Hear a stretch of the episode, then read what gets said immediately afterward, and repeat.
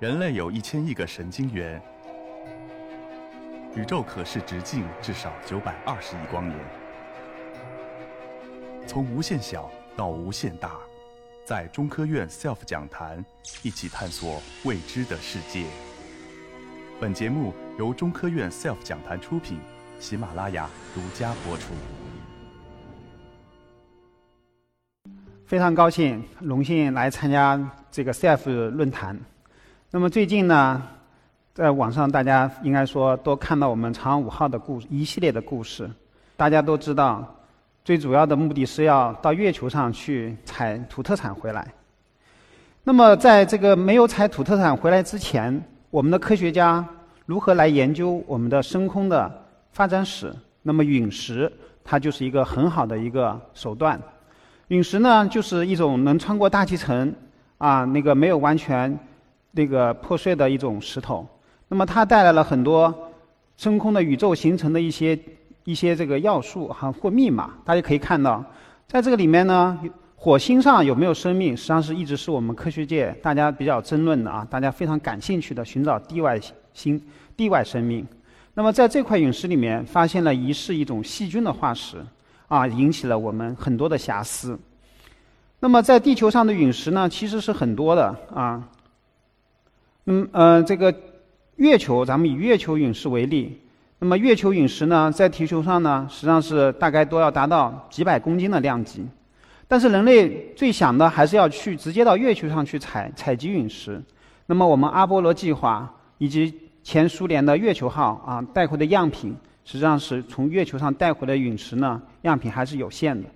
那么中国呢，第一次去月球，我们比苏苏联的要达到这个两公斤左右。实际上，从上个世纪的六十年代，六阿波罗计划以及到最近呢，实际上大家在月球上，美国和前苏联开展了一系列的探月活动。那么应该说，中国从两千年以后呢，我们也进入了月球。呃，在二零一九年，实际上去月球还是比较困难的一件事儿啊。原来在嫦娥一号、三号成功的时候呢，我自己也觉得挺容易的一件事儿。但是二零一九年，以色列和印度啊，都在落月的最后的一个关头，其实都失败了。那么就觉得这件记这件事情其实是不是那么容易的？那么我们国家的探月工程实际上围绕着绕、落、回啊三部曲。那么在嫦娥一号呢，我们实际上是要到达月球。我记得当时嫦娥一号在进入绕月轨道的时候，我们阮安杰主任呢满满怀着热情说：“我们绕起来了，绕起来了。”啊，中国人能够到月球轨道，能够拍回一张照片，实际上已经就是最大的成功。但是我们在通过嫦娥二号、三号和四号啊这三颗卫星，实际上实现了对月球的着陆区的详细勘探，再到三号的落月，再到我们嫦娥四号的月球背面的一个采样。应该说，我们实际上一步一步的把我们的月球探测啊，从第一步呢走向了一个更人类没干过的事情。那么，以及到我们这一次的嫦娥五号，我们又把样品两公斤的样品带回了地球。那么，嫦娥四号实际上是人类历史第一次在月球背面的进行了一个软着陆。那么，我想这里呢，想有一个非常深刻的体会：我们嫦娥四号在国际上面啊，从这个国际宇航联合会，包括美英国航空航空协会以及日本，纷纷给予了最高的奖项。其实。科学探索的精神就是要做人类从来没有做过的事情，而月球的背面是人类第一次到月球的背面去进行软着陆的一个看现场的一个勘探，所以呢，说科学的探索的精神就在于做从来没有干过的事情。那么我们到月球的背面去，我们要带哪些有用的手段啊？我这边简单介绍一件事儿：我们到月球背面上，呃，带了一个在我们的月球车的红旗的下方。啊，有一个叫红外成像光谱仪，啊，成像光谱大家觉得比较这个深奥啊。那么实际上是，呃，我们大家都知道彩色照相机那就是个 RGB 的一个多光谱相机。那么如果说把这个光谱波段啊，用棱镜分光的方法把它分得更细、更精细，那么我们就可以得到一个连续的谱。我们大家都有教科书，大家都呃这个都比较熟悉。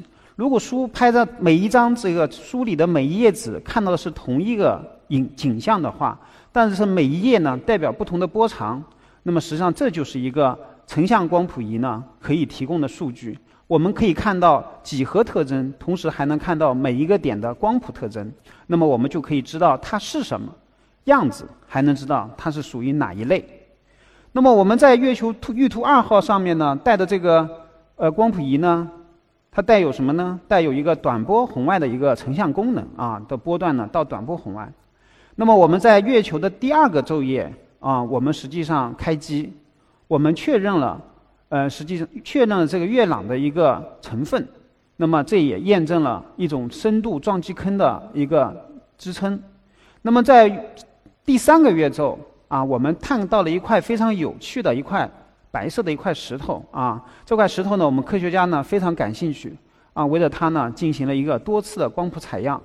那么通过它的光谱的特征的采集，我们通过遥感数据的比对，我们觉得这块石头实际上是那右边两块呢撞击坑的它的建设物啊，在历史上的一次能被那个冲击呢撞到这个地方。实际上呢，它也是一种间接的。证明了我们这个石头的一个来源。那么我们嫦娥四号呢，呃，在月球上做了做了这么多勘探以后呢，大家对这个月样品的取回实际上是非常感兴趣。那么应该说，嫦娥五号从十月二十四号在文昌呢晚上呢凌晨三凌晨发射以后呢，到十二月十七号，我们的返回器呢携带着月球的土测场呢，在我们四王旗呢着陆场降落。应该说，在这个过程，实际上我觉得非常艰辛的，因为我们嫦娥五号等待这个发射的时刻啊，已经等了整整整整五年。因为我们在二零一一五年年底就已经完成了我们嫦娥五号载荷的各项研制工作。那么，由于我们能胖五啊这个前两次的失利，所以说呢，使得我们目前这个发射的时间呢一推再推。那么在这个延迟的过程中，我们实际上非常担心的是，我们的有设备存储时间长了会不会失效？我我们的那个就是仪器仪器寿命会不会有影响？啊，这些呢，其实在这个过程中，让我们的科研人员日日夜夜继续围绕着寿命，继续围绕着故障预案做了大量的啊日积日以继夜的工作。所以我们这次嫦娥五号呢，大家看到非常的顺利。那么其实在背后呢，是我们科研人员。非常艰辛的一个付出。那么航天事业呢，是有非常具有非常风险和挑战的一个事业，所以我们任何一个大的动作呢，都要做一些成熟性的一个验证。我们以嫦娥五号入轨的整个这个过程来看，那么我们在这个地球起飞到月球的绕月过程，我们通过了嫦娥一号跟二号的一个验证，应该说这个轨道目前是非常成熟了。那么在嫦娥。从月球轨道返回地球，我们在在前年我们做了一次长征嫦娥五号五 T 的一个任务。通过五 T 的任务呢，我们验证了重返地球大气层，把样品如何取回这么一个阶段。所以说，这次长嫦娥五号的最大的看点，其实就是月面的起飞和月月面的在轨的这个对接。那么嫦娥三号把我们落月，嫦娥三号和四号呢，把落月的这个过程呢，进行一个丰富的一个一个验证。那么这次的嫦娥五号，应该说我们中国的航天史上，呃，系统最复杂啊，难度最大的一次。为什么呢？它实际上是因为这个气的复杂性非常高，它是由呃上升上升器。着陆器、返回器和轨道器四器啊，然后呢，像变形金刚一样的组成了不同的组合体。那我们在这个落月的之前，我们进入了这个环月轨道，我们的着陆上升器和轨道返回器进行了分离。嗯，下面一张图呢，实际上是说明了一个分离的一个过程。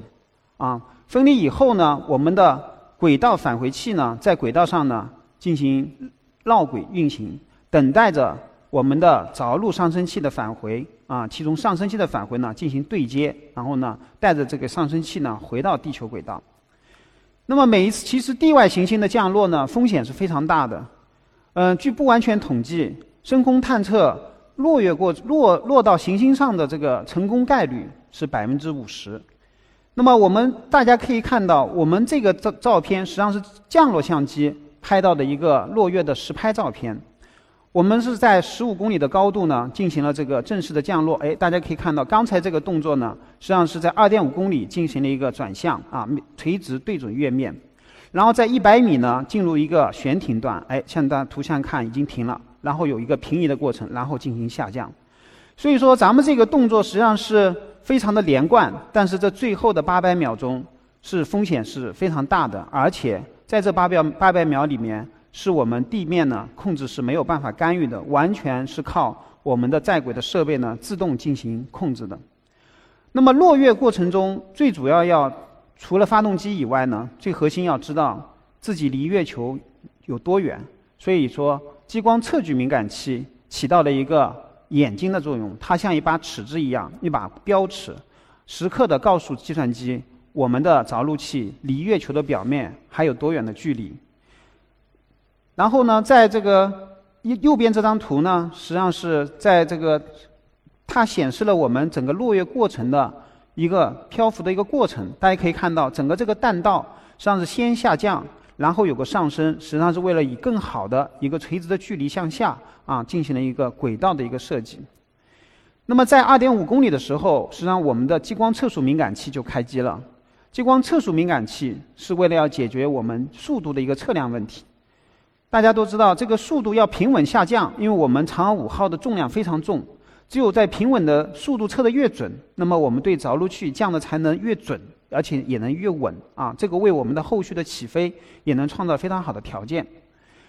那么激光测速敏感器呢，采用的是相干多普勒的测量方法啊，这个目前呢也是国际上第一次在地外天体采用相干多普勒测速方法实现速度的一个测量。它的精度呢达到了零点一米每秒。大家，我前面说过，呃，印度在落月的过程中，在最后的一刻啊失败了。那么为什么会失败呢？当然里面有很多原因，但其中有一点，印度人分析，因为他们在上面也搭载了激光测速敏感器，但是呢，在落月之前，在地面测试的时候呢，它的敏感器呢那个性能不太好，所以呢，它在落月过程中没有使用。所以他的分析呢，最后是。在最后那一刻，最后砸向了月球，其实还是速度的控制是非常大的问题。所以说，速度的控制是一个非常重要的一件事儿。那么有了这两样法宝以后呢，我们能够精准的啊，又又平稳的落到了月球的近月面。到哪里呢？到了一百米的高度。实际上，最后我们的降落器呢是四条腿支撑的这种方式呢进行降落。大家都知道，在火星上面呢，美国人。用了几种新的方法，比如说用气囊的弹跳式，还有呢像直升飞机一样的把它悬挂到了火星的表面，然后用根绳子把那个月球去月球车啊火星车呢放下来。但是我们在月球上面这么重的一个设备呢，我们用的是四条腿，那么这样的话对月表的平整度以及高低的坑的高高低低的要求就非常高。那么如何来解决这么一个实时性的问题？我们需要在呃，一秒钟拍完这个数据，然后在十秒之内进行判断，啊，然后才能够七千五百牛发动机呢，这要维持十秒的月球的引力，然后再慢缓慢缓慢下下降。所以在这里面，我们是用了中国的方案解决中国的问题，因为我们的计算机的速度不如美国那么好，我们的轨姿态测量精度也不如美国的传感器那么高，所以我们要用这个传感器呢，解决一个。月球表面的三维的地形测量，那么测量精度要做到什么呢？要在一个一百米的高度，对一个五十米乘以五十米的区域，要达到零点一米的啊零点二米的一个坑和石头的，要给它区别出来。另外一个呢，坡度呢要小于八度啊，寻找这么一个安全着陆区。那么在刚才这样的约束下呢，我们实际上是采用了一种新的方法啊。既然我们的平台是在七千五牛五百牛发动机推动下，它会晃动。那么我们如果用一个波束去扫这个面的话呢，时间会非常长，这个平面也会变成不平整的。但是我们如果用十六个激光点，也就相当于用十六把扫帚同时去扫一个房间的话，我能时间呢提高十六倍。那么相当于说照相机的快门，我把快门的时间提提高了十六倍，就能一下子进行一个精准的成像。这也就是我们这个法宝提出的一个新的 idea。那么在当时做这个项目的时候，实际上是非常早啊。大家现在在这个车载激光雷达里面啊，见的是比较多的。我们现在在无人驾驶车里面用多波束激光雷达啊。来实现这个障碍物的一个选择跟避障。但是在十十年前，我们在做这个项目的时候，实际上是当时概概念呢还是最新的提出。但是十六个激光点它引起的这个距离信息实际上是有很大的差异。那么在这里面，实际上是如何来演练成这件事儿，非常的难。首先一个，我们要在模型上面要建立一个算法，啊，这个模型是不是精准？那么模型呢要进行这个简化，才能变成什么？计算机能跑，但还要变成一个内嵌入式的 DSP 能够进行算。第二点就是刚才说的，十六个波数它是不一致的。那么我们怎么来减校这十六个波数？我们在上海呢，同济大学呢建了由啊这个八块啊这样的板构成的。大家可以看到，在这个图的后方。那么这八块板呢，它实际上是每块是两米乘以八米那么高，模拟了不同的距离啊。这个距离呢是从八十米到一百二十米那么一个宽度，然后坡度呢，它实现了从正负啊十度这么一个范围。这个呢，也是模拟我们降月过程中的悬停高度啊。我们标称高度是一百米，然后呢，能够适应八十到一百米。另外，大家可以看到它的反射率是不一样的啊，颜色是不一样的。我们要从表面反射率从百分之六到百分之二十都能够适应。所以说这几块板啊，要求是非常高。另外一个，这几块板还要非常平，因为我们是拿它做基准的啊。这几块板一定要达到。厘米就是小于一公分的啊一个平整度，实际上我们是做到是毫米量级。那么在靠近咱们这个地方呢，是一个经纬仪啊，我们要用这个经纬仪呢建立一个标准的目标靶靶的一个靶场，然后再用我们的激光三维成像敏感器呢也拍一一样的一个数据，然后两个呢解算出一一组方程方程。那么大家可以看到，这个呢是我们在有仪器完做好了以后呢，我们要来看看我们是不是能避障。啊，这个是能力怎么样？做了一些模拟的月坑，那么把我们的敏感器呢，用吊车呢吊起来，来实时拍这个照片。那么拍完这个照片呢，通过这个数据的减校，大家可以看左边在减校之前，我们实际上只能识别出六个坑，但是我们减校以后呢，我们能够识别出六十七个障碍物。那么这个呢，大大的使得我们的真实度呢达到了百分之百。那么我们这个设备在北京呢，还模拟了月球低重力情况下的啊这个一百米塔塔吊的实验，七千五百牛发动机呢也进行了实时的工作。啊，有一个比较有趣的现象，就是当风吹的时候，我们的雨流会影响我们的激光数据，但实际上在真空里面，由于由于真空下雨流扩散的时间非常长，所以的数据呢是非常好的。那么我们嫦娥五号落到了月球，其实从前面的两三个激光的啊，测距、测速加三维，实现了月球的降落。那么，呃，那天在落月的过程，实际上做到这一步呢，我看我们的总师啊，各位总师，他们其实觉得这件事已经做了第三次了，成功是应该的，不成功是不应该的。那么，真正的考验就开始了。首先，第一个是采样，因为我们这次最主要的就是要带样品返回地球。那么在采样的过程中，首先干的第一件事儿就是一个叫钻取。那么在钻取的时候，我们的预计设计呢，实际上是两米的深度。那么在钻取之前，有一个探地雷达啊，进行了实时的啊地形的一个勘探。我们发现，在探地雷达里面，实际上在一米的区域呢，有很多底下有石头，有不同的那个反射率差有差异。所以我们实际这一次的钻取深度是在零点九米啊就停了，就钻到零点九米，前面钻的非常快。然后在零点九米停下以后呢，我们就进行了样品的取回。那么在样品取回呢，其实还是风险比较大的啊。美国在这个火星上进行取样呢，也还是有风险。那么我们其实样品取回的时候，在前两次也不是特别成功啊。第三次是成功的把样品从这个钻头里面把它取上了我们的呃就是容器里面。那么做完取做完这个钻取以后呢，就要进行残取。好，残取我们。再进行残取的话呢，我们肯定要想挑最有价值的带回地球。那么这时候呢，月球矿物光谱分析呢就发挥了作用。我们在嫦娥四号里面用光谱仪去鉴别了我们月壤的类型。那么在嫦娥五号里面，其实用就用它来挑石头，挑哪一块区域更好。我们在跟残取的这一个面上呢，装了一台。到短短波、中波红外的月球矿物光分析仪，这个波长能覆盖到三微米，啊，当时有个设想，波段的延伸是想看看着陆区的地方有没有可能有水啊。实际上是我们目前做下来呢，应该说是没有看到这个信号。那么落到月球上以后，我们首先要知道我们到底产哪一块石头是有意义的。首先用环这个环视相机啊，这个全景相机进行了着陆区的一个环拍，啊，大家可以看中间这张图，非常的清晰。然后迅速的。做出地面的科研人员把这张图做出了我们左边这张图啊，这个扇形区是我们产的，我们的产子能够够着的地方，中间的一个梯形区是我们成像光谱仪拍到的地方。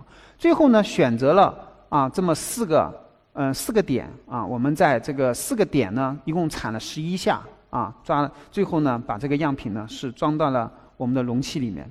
那么我们的光谱仪呢在产的之前。产的过程中和之后都进行了光谱的测量啊。那么由于我们样品采样点是有限的，所以我们光谱仪呢把现场的很多数据呢都进行了采集，让它带回来。那么嫦娥五号落月的着陆点的选择，我们科学家还是花了很大的功夫的，因为我们月球美国跟苏联已经去了很多次了。那么我们选择了一个偏远的地方，他们也远离我们。嫦娥四号也远离美远离美苏他们去的去过的落点，那么这样呢？嫦娥五号呢？它实际上是带回的这个年龄呢，样品的年龄是比较年轻的啊，正好是大家可以看到这条曲线的这个中间部分，填补了咱们全世界人类这个样品的年龄段的一个空白区。那么这个对于呃喷发啊这个岩浆的喷发的方式跟历史的研究呢，具有很好的意义。那么刚才说了，我们这个嫦娥五号的难点就在于起飞啊，这也是第一次干的。那么在起飞的里面呢，实际上我觉得这里面最核心的就是降落。为什么这么说呢？一定要降的地呢要平。所以通过我们这次降落，用三维成像找的区域，实际上我们的降落区这个地的平坦区域呢小于两度啊，所以对我们的起飞呢创造了一个非常良好的一个条件。那么起飞以后呢，我们在轨呢跟轨道器呢进行对接。那么我们交会对接呢，在地球轨道呢也做过很多次了。我们的载人航天做交会对接，那么这个是我们第一次在月球轨道做交会对接。那么里面的方式方法其实是手段呢，也跟地球轨道呢大致相当。但是大家可以看到，在右边我们要把样品从上升器呢要给它移到我们返回器里面。那么实际上运动部件呢在空间呢是非常难的。我们在地面做个动作是非常容易，在太空里面做一个非常做做一个机械动作是非常难。大家知道嫦娥二号啊，嫦娥四三号为什么月球车啊这跑了一个月，就我们就一个月夜一个月昼，咱们月球车实际上最后醒来以后，它就它就动不了了，那就是运动机构呢出了问题。所以我们搞航天的都知道，运动机构呢是一个非常风险巨大的一个机构机那。所以呢，这么复杂的一个转移机构的成功呢，也非常的重要。那么非常巧，在这个在轨的那一天，实际上日本也发布了个新闻啊，它的隼鸟二号已经到达了地球。那么到底隼鸟二号去小行星采样比我们月球厉害还是差呢？那么我想只谈一点，我们的月球去降落，我们要用到七千五百牛的发动机，发动机的推力是非常的啊，要非常大。所以说。日本早期一直要说到到达月球，但是日本由于发动机水平没有达到这么一个高度，所以它只能去做小行星的探测。所以说小行星探测在动力方面肯定是不如我们嫦娥五号的。另外一个，我们嫦娥五号有的敏感器，应该说都覆盖了我们小行星探测的一些需求。那么今天早上呢，我们的月朗已经准确的从那个。呃，从那个工业部门啊，咱们的这个航天研制单位转到了我们科学家团队啊，它的重量呢是一千七百三十一克。那么隼鸟二号花了这么大的代价，其实取回来都是毫克量级，所以说我们这一次的取的样品数是非常好的。中国人呢也实现了原来在早期提的探月三三步走的一个承诺，我们在二零二零年前呢实现这个样品的返回。那么月岩取回来以后呢，实际上是有很多。可以科学家的研究，而且呢，我们也可以进行大众的科普的一个工作。另外一个，也可以开展很多国际的合作啊。我们欧阳院士呢，就拿我们当初拿到的零点五克呢，做了一批科研成果。美国看到中国呢，嫦娥五号的成功呢，其实在这个咱们落月的过程中，美国宣布了他要重返月球。所以我们在未来的十年，月球是非常热闹的一件事儿。那么我们国家呢，在未来的十年呢，将在嫦娥登月啊，建立国际合作空间站，以及是在火星跟小行星过程中呢，会将开展一系列的科研工作。那么最后呢，我想，呃，月球成功了，那么我想我们的火星呢，还在奔火的过程中，在明年的春节呢，能够到达我们的火星。那么引用我们习总书记的一句话，我们要有追逐梦想、勇于探索、协同攻坚、合作共赢的探月精神。实现我们国家迈向深空宇宙的脚步。谢谢。